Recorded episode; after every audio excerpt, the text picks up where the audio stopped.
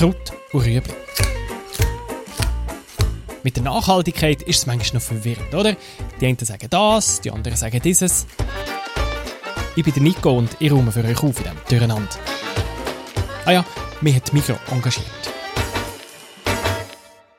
Es ist grün, rund und klebt auf immer mehr Lebensmittel. Das Bio-Label. Wer nachhaltig leben will, der kauft Bio. Das ist so das Bauchgefühl von vielen.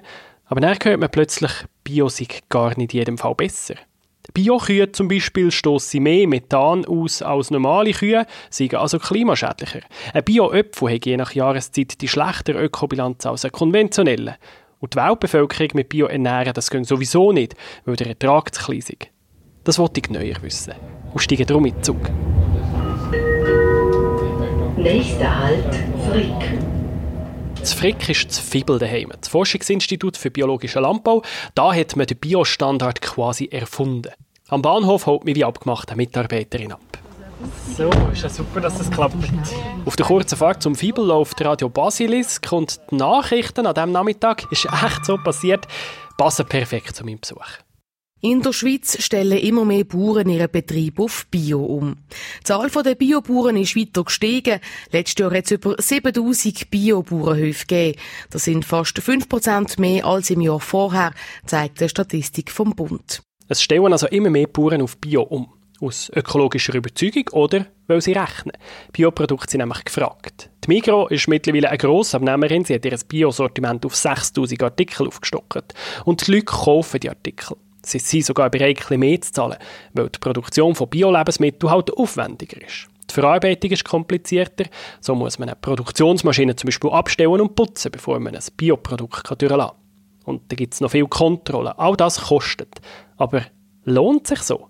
Für uns Konsumenten und für die Umwelt? Das finden wir jetzt raus. Vom Auto geht es zu einem grossen und brandneuen Treibhaus über.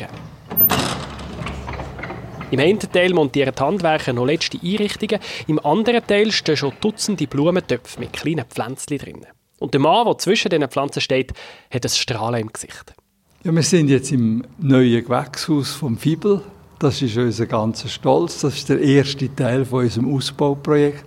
Wir haben ein 600 Quadratmeter grosses, sehr modernes Gewächshaus und das tut natürlich unsere Forschungsmöglichkeiten um den Biolandbau zu verbessern, extrem ausdehnen. Die Bioforschung ist seit Jahrzehnten sein grösstes Anliegen. Mein Name ist Urs Nigli. Ich leite seit 30 Jahren das Forschungsinstitut für biologischen Landbau. Und in dieser Zeit ist man weit gekommen. Bio funktioniert und ist immer beliebter. Aber ob sie in jedem Fall besser sind, das können auch nicht garantieren. Bio ist nicht perfekt. Es gibt schlechte Biobauern und es gibt exzellente äh, integrierte Bauern. Und äh, ob da dort noch ein grosser Unterschied ist, äh, ist, ist, eine andere Frage. Und von dem her gesehen äh, ist es aber so, dass das Bio-Label signalisiert mir eigentlich, dass ich in den weitaus meisten Fällen wirklich nichts falsch mache. Und das ist für mich eigentlich als Konsument eine grosse Gewissheit. Die Gewissheit können wir übrigens in der Schweiz bei jedem Bio-Label haben. Es gibt ja mehrere. In der Schweiz ist der Biolandbau ja gesetzlich geregelt und er ist auch in der EU gesetzlich geregelt. Das heißt, Mindestanforderungen sind für alle gleich. Und in den Mindestanforderungen sind wirklich alle wichtigen Punkte, die den Biolandbau ausmachen, geregelt. Und darunter kann kein Label gehen. Was allerdings kein Label kann garantieren kann, ist, dass ein Bioprodukt wirklich in jeder Hinsicht besser ist. So können Biofrüchte zum Beispiel aus Nordafrika stammen und mit Schiff und Lastwagen in die Schweiz kommen sein. Beides hat viel Treibstoff gebraucht. Wenn man eine Ökobilanz macht, wir haben es ja in der letzten Episode von Kraut und Rüebli angeschaut, wie das geht, wenn man also die Auswirkungen von einem Produkt auf die Umwelt misst und zwar mit allem drum und dran, mit Anbau, Transport, Verpackung bis her zur Entsorgung, dann kann in gewissen Fällen herauskommen, dass eine konventionelle Schweizer Frucht ökologischer ist als eine Biofrucht. Das ist tatsächlich so, dass äh, die Ökobilanzen zeigen manchmal ganz überraschende Sachen. Grundsätzlich ist man mit Bioprodukten eher auf der besseren Seite. Und das ist, das, ich muss ja auch nicht als Konsument alles detailliert wissen und ich muss auch selber keine Ökobilanz machen. Wenn ich einkaufe, habe ich eigentlich mit all meinem Hintergrund habe ich eine gewisse Sicherheit, dass ich auf der besseren Seite bin, wenn ich Bioprodukte kaufe. Biolabel garantieren einfach ein paar Sachen. Flugtransporte und Gentechnik sind verboten. Die Bauern gehen schonend mit Natur und Umwelt um. Statt mit chemischen Pflanzenschutzmitteln schützen sie Pflanzen mit natürlichen Methoden. Sie fördern auch die Fruchtbarkeit vom Boden, dass es dort also immer mehr Lebewesen drin gibt und produzieren im Einklang mit dem natürlichen Kreislauf. Und für so einen Kreislauf zu erleben, nehme ich euch jetzt von Frick mit auf Bergschicken bei Winterthur. Ein Schwarm Spatzen hat sich eingenistet im Dach vom Kuhstall. Es ist der Biobauernhof von Joshi und der Stefanie Zeyer. Ein Teil ist Ackerbau, in erster Linie für direkte menschliche Ernährung. Sprich Getreide, Hirse, Linsamen, Linsen, also Sachen. Und auf seinem Getreideacher fällt etwas auf. Der Boden zwischen den Getreidehaumli ist nämlich nicht aper wie bei vielen anderen Ächern, sondern ist grün. Das sprießt zart ein bisschen. Da sieht man eben im Frühling dann Klee ins Getreide rein und das wächst dann miteinander. Und wenn man mit dem Mähdrescher geht, ernten hat man unten schon äh, eine Kleewiese, die den Boden stabilisiert und wo dann sofort wachsen kann. Das heißt, man fängt eigentlich die wertvollen Sonnenstunden im Sommer ein. Der Klee wächst also zusammen mit dem Getreide, einfach im unteren Stock sozusagen. Und dabei nimmt er im Getreide nicht etwa Nährstoffe weg, sondern baut Nährstoffe auf. Man kann dann entweder wieder in den Boden einarbeiten, das baut Humus auf und macht den Boden fruchtbarer, oder man futtert ihn den Kühen. Der Joshi Zeyer hat eine Mutterkuhherde mit 30 Tieren. Und was denkt ihr? Was ist das wichtigste Produkt, das die machen? Milch? Nein, Milch trinken Kaubli. Oder Fleisch? Nein, auch nicht. In erster Linie zum Mist machen für auf Feldern. Fleisch ist eigentlich das Nebenprodukt. Kühe haben die Eigenschaft, dass sie aus Gras können fruchtbaren Mist machen können. Oder romantisch ausgedrückt. Blümchenwiese, wo man kann durch die Kuh durchlassen und dann einen guten Dünger für auf den Acker hat. Kreislauf geschlossen. Eine Bio-Kuh stößt natürlich wie alle Kühe Methan aus, schadet also am Klima. Und man konnte lesen, dass eine Kuh, die auf der Weide graset, sogar mehr Methan ausstößt als eine, die Kraftfutter frisst. Klimaschädlicher ist sie aber nur, wenn man ausklammert, woher das Kraftfutter kommt. Importiert Soja und Getreide. Der Urs Nickli und sein Team am Fibel forschen darum an einer einheimischen Alternative für importiertes Kraftfutter. In seinem Tribus hat der Urs Nickli im Moment mehrere Dutzend Lupinen am Wachsen.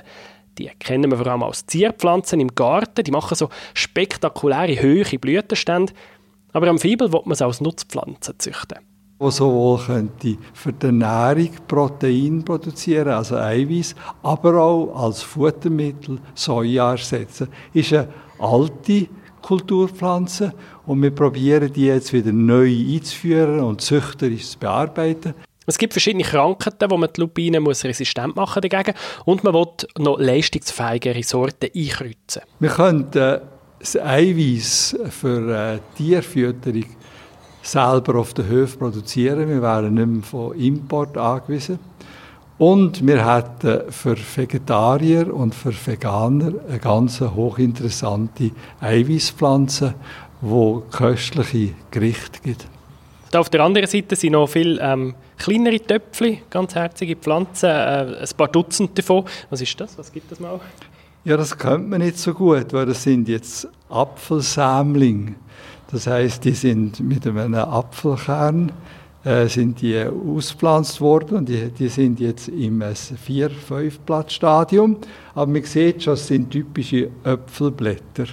Und äh, was uns interessiert ist, wie können wir äh, wichtige Äpfelkrankheiten, wie zum Beispiel der Äpfelschorf, wo auf den Äpfeln schwarze Flecken gibt, oder der Mehltau, äh, wo auch der Ertrag stark reduziert von den Äpfeln. Wie können wir den biologisch bekämpfen? Statt mit Chemikalien experimentieren Bioforscher da mit Pflanzenextrakt von exotischen oder auch von einheimischen Pflanzen. Und äh, für das brauchen wir eine Testpflanze. Und wir tun nachher die Äpfelsammlung hier äh, infizieren mit Schorf zum Beispiel, Schorfkrankheit.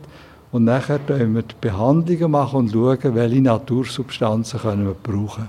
So werden Sorten resistenter und geben immer mehr Ertrag. Aber eine Frage bleibt. Längt es, um mit Bio die Welt ernähren? Der Ertrag pro Hektar Land ist immer noch kleiner als mit konventioneller Landwirtschaft. Vor allem, weil die Biobauern keine chemischen Pflanzenschutzmittel einsetzen.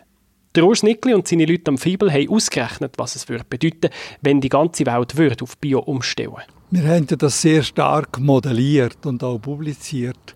Und sind zum Schluss gekommen, dass es längt. Wir können genug Bio-Lebensmittel produzieren für alle, wenn wir zwei Sachen ändern. Aufhören, so viele Lebensmittel wegschießen wir könnten problemlos 50 Prozent von allem, was man Food Waste nennt, könnten wir reduzieren. Und äh, wenn wir gleichzeitig weniger Ackerbauprodukte, also Getreide, vor allem Soja, wenn man, da, wenn man weniger von denen würde, so Tierfutter veredeln und direkt in die menschliche Ernährung führen, dann, dann könnte man die Menschheit ernähren. Sehr gut sogar. Vor allem Säu und Hühner sind ein Problem, sagt der Schnickli, weil die viel Getreide und andere Lebensmittel essen, die gerade so gut wir Menschen könnten essen. Das tut hier einem Biobauer Joshi Zeyer weh. Wenn man jetzt hier bei uns durch die Gegend fährt und schaut, die ganzen Maisfelder, viel Getreide, das ist viel Futtermittel, das da gemacht wird. Und dann, äh, ja, da komme ich auch über mit dem Argument, dass wir uns nicht ernähren können, oder? Die Welt könnte genug zu essen haben, und zwar umweltfreundlich produziertes essen. Dank innovativen und effizienten Bauern, und zwar sättigen mit und ohne Biolabel. Da tut man sich ja gegenseitig inspirieren. Das hilft eigentlich. Auf beiden Seiten der Biolandbau wird vielleicht ein bisschen produktiver und ein bisschen besser, auch technisch. Und äh, die, die konventionelle Landwirtschaft lehrt viel, wie wir mit einem ökologischen Blick an die Sache herangehen die gegenseitige Inspiration ist sehr wichtig, weil die zweite Strategie ist eben, die Mainstream-Landwirtschaft ökologischer zu machen. Er will Brücken schlagen, der Urs Nickli, und hat auch keine Berührungsängste mit modernen Technologien. Bei hartgesottenen Biobauern hat er sich damit auch schon unbeliebt gemacht. Dort setze ich mich manchmal in die Nestle, aber das mache ich eigentlich noch gerne. Jetzt habe ich mit einem Forscher und mit einem Bauer geredet und gesehen, Bio macht unser Leben beim Einkaufen einfacher. Das Bio-Label signalisiert mir eigentlich, dass ich in den weitaus meisten Fällen wirklich nichts falsch mache. Und das ist für mich eigentlich als Konsument eine grosse Gewissheit. Biobauern arbeiten statt mit Chemie mit natürlichen Kreisläufen. Blümchenwiese, wo man kann durch die Kuh durchlassen und dann guten Dünger für auf den Acker hat. Und diese Methoden werden heutzutage ernst genommen. Es ist sicher nicht mehr so wie vor, wie vor 30 Jahren, wo man einfach dann total abgestempelt worden ist. Vor 30 Jahren hat der Urs Nickli am Fibel angefangen, als Exot, als Aussenseiter, als Pionier. Aber die Zeiten haben sich geändert. Und jetzt, kurz vor dem Ruhestand, muss er das nicht mehr sein. Ich bin natürlich sehr glücklich darüber, weil manchmal ist es so anstrengend, Pionier zu sein. Und äh, dass, dass ich heute kann in der wissenschaftlichen Community weltweit, aber auch mit Politikern ganz normal darüber reden, Bio ist eine Option. Es löst nicht alle Probleme, aber es ist eine wichtige Zukunftsstrategie oder Teilstrategie. Das gefällt mir wahnsinnig. Das mache ich auch sehr gern. Es gibt nichts Schöneres als Normalität. Kraut und Rüebli. Ich bin Nico und ich mache einmal im Monat Nachhaltigkeit für euch verdaulicher. Nächstes Mal reden wir über das Palmöl, wieso das überall drin ist und ob es nicht möglich wäre, das nachhaltig zu produzieren. Das ist ein Podcast von Generation M, einem Nachhaltigkeitsprogramm von der Mikro. Alle Folgen können nachlesen auf www.generation-m.ch.